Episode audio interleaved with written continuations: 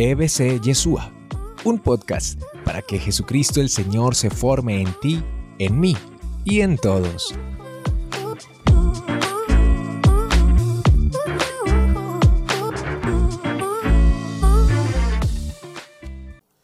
La palabra de Dios es la revelación. ¿Qué es revelación? Dios que se acerca a tu vida, a mi vida, a la humanidad, a hablarnos, a comunicar, a darse a conocer. Es distinto la religión que la revelación. ¿Cómo así? Hay muchas religiones. Y la palabra religión que viene de religare, trascender, significa no quedarse en lo superficial, no quedarse en lo inmanente, sino ir a lo trascendente. Entonces es la búsqueda del hombre por lo trascendente, por lo que no es superficial, es la búsqueda del hombre de sentido, la búsqueda del hombre de Dios. ¿Y está bien la religión? Sí, ¿cómo nos vamos a quedar en lo superficial? Hay que buscar lo trascendente.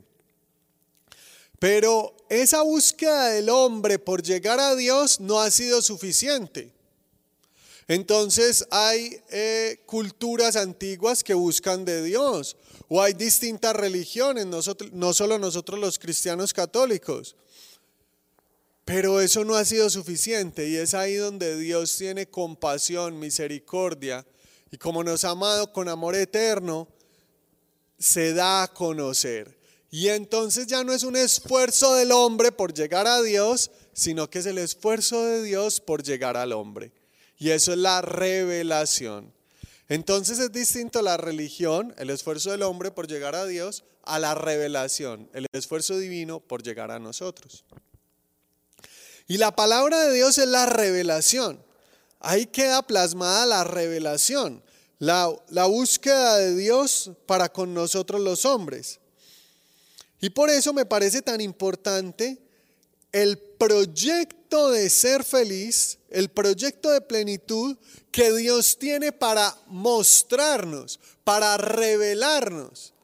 Porque claro, la sabiduría, las ciencias humanas, la psicología, las humanidades ayudarán.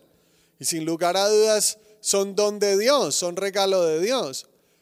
Pero la revelación divina tiene unas posibilidades, unas dimensiones mucho más grandes.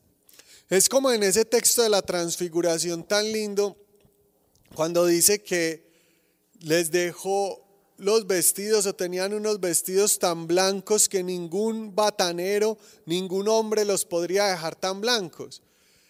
Es decir, la psicología ayuda, la terapia ayuda, pero lo que hace Dios, ningún hombre lo puede dejar así de esplendoroso, de blanco, de nuevo.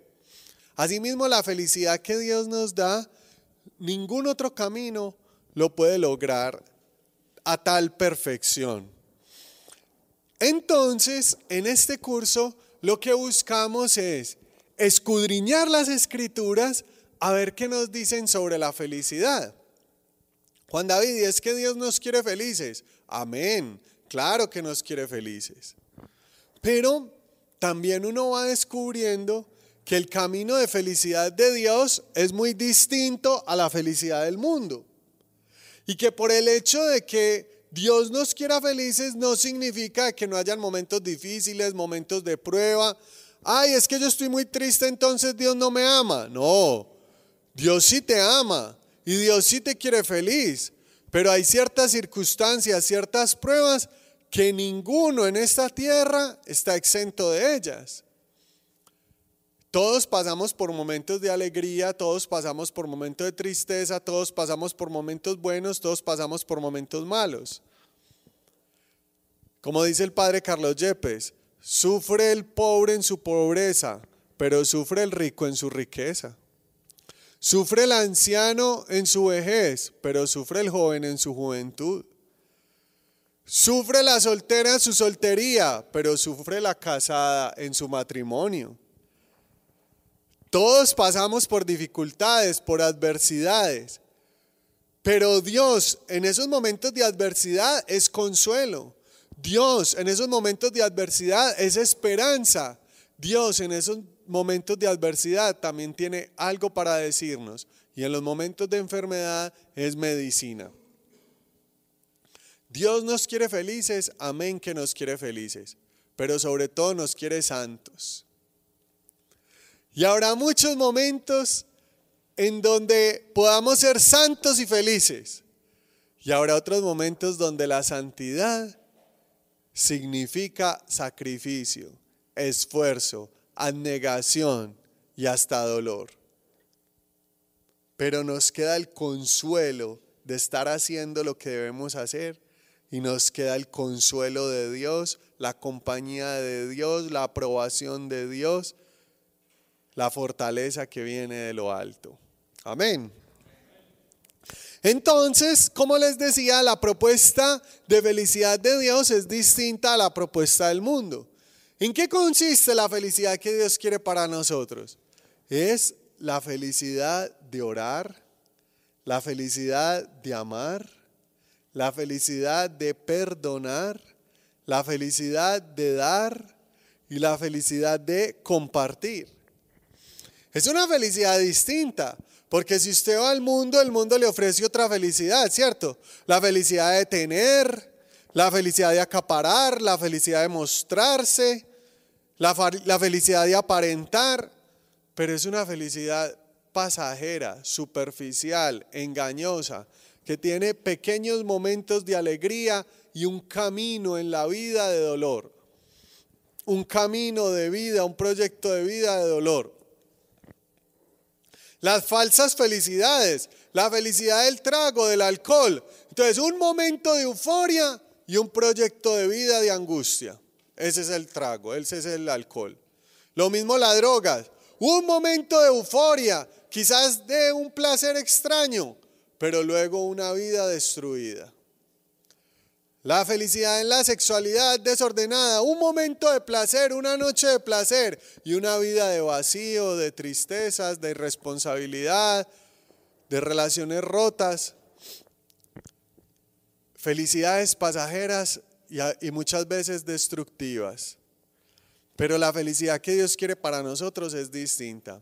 Es la felicidad de orar. Díganme si no en los momentos de oración uno siente paz y alegría. ¿Le ha pasado o no le ha pasado? Entonces Dios quiere para nosotros felicidad, porque la felicidad de orar es, su voluntad. Dice Santo Tomás de Aquino que muchas veces los sentimientos son los nervios del alma. Entonces a través de esos sentimientos Dios nos quiere hablar. Algo nos quiere decir el Señor, porque son los nervios del alma. Y así como eh, cuando algo está caliente, me quemo, me duele, me está advirtiendo que me estoy haciendo daño para moverme de ahí y no dejarme quemar más, así los nervios del alma nos están advirtiendo muchas veces cosas porque quizás no debemos estar en ciertos lugares, compartir con ciertas personas o hacer, tener ciertas prácticas. Claro, esto no es tan sencillo, es todo un camino de discernimiento, de análisis, en donde en una relación estrecha con Jesús vamos descubriendo lo que Él quiere. Pero sin lugar a dudas, Dios quiere que nuestro corazón esté en paz y esté feliz. Y por eso está la felicidad de orar, pero también está la felicidad de perdonar y de ser perdonado. Cuando uno va al sacramento de la reconciliación, por ejemplo, y uno se deja perdonar por Dios, uno se siente liberado, uno se siente que se quita un peso de encima. ¿Le ha pasado o no? O cuando usted se reconcilia con una persona que venían rozando, venían peleando, se siente uno contento. O o en, las parejas, cuando se reconcilian, hay alegría, hay celebración. Pues bien, Dios nos quiere felices con la felicidad de experimentarnos perdonados y de perdonar. Porque es la felicidad de no tener remordimientos, culpas, deudas, de no tener pendientes, sino de estar tranquilo para seguir adelante, para dar un paso más de fe, para amar en libertad, para soñar, para volar alto. Así que Dios quiere para nosotros la felicidad de orar, uno y cuál más, la felicidad de el perdón, de perdonar y ser perdonado. Pero además quiere para nosotros la felicidad del amor verdadero. Si a mí me preguntan el día más feliz de mi vida, cuando uno se experimenta amado por Dios.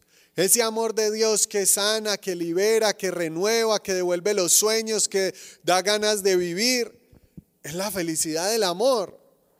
Y Dios nos enseña a amar. Y cuando uno tiene buenas relaciones con los demás, se experimenta verdaderamente feliz. Así que Dios nos quiere felices. Dios nos quiere felices.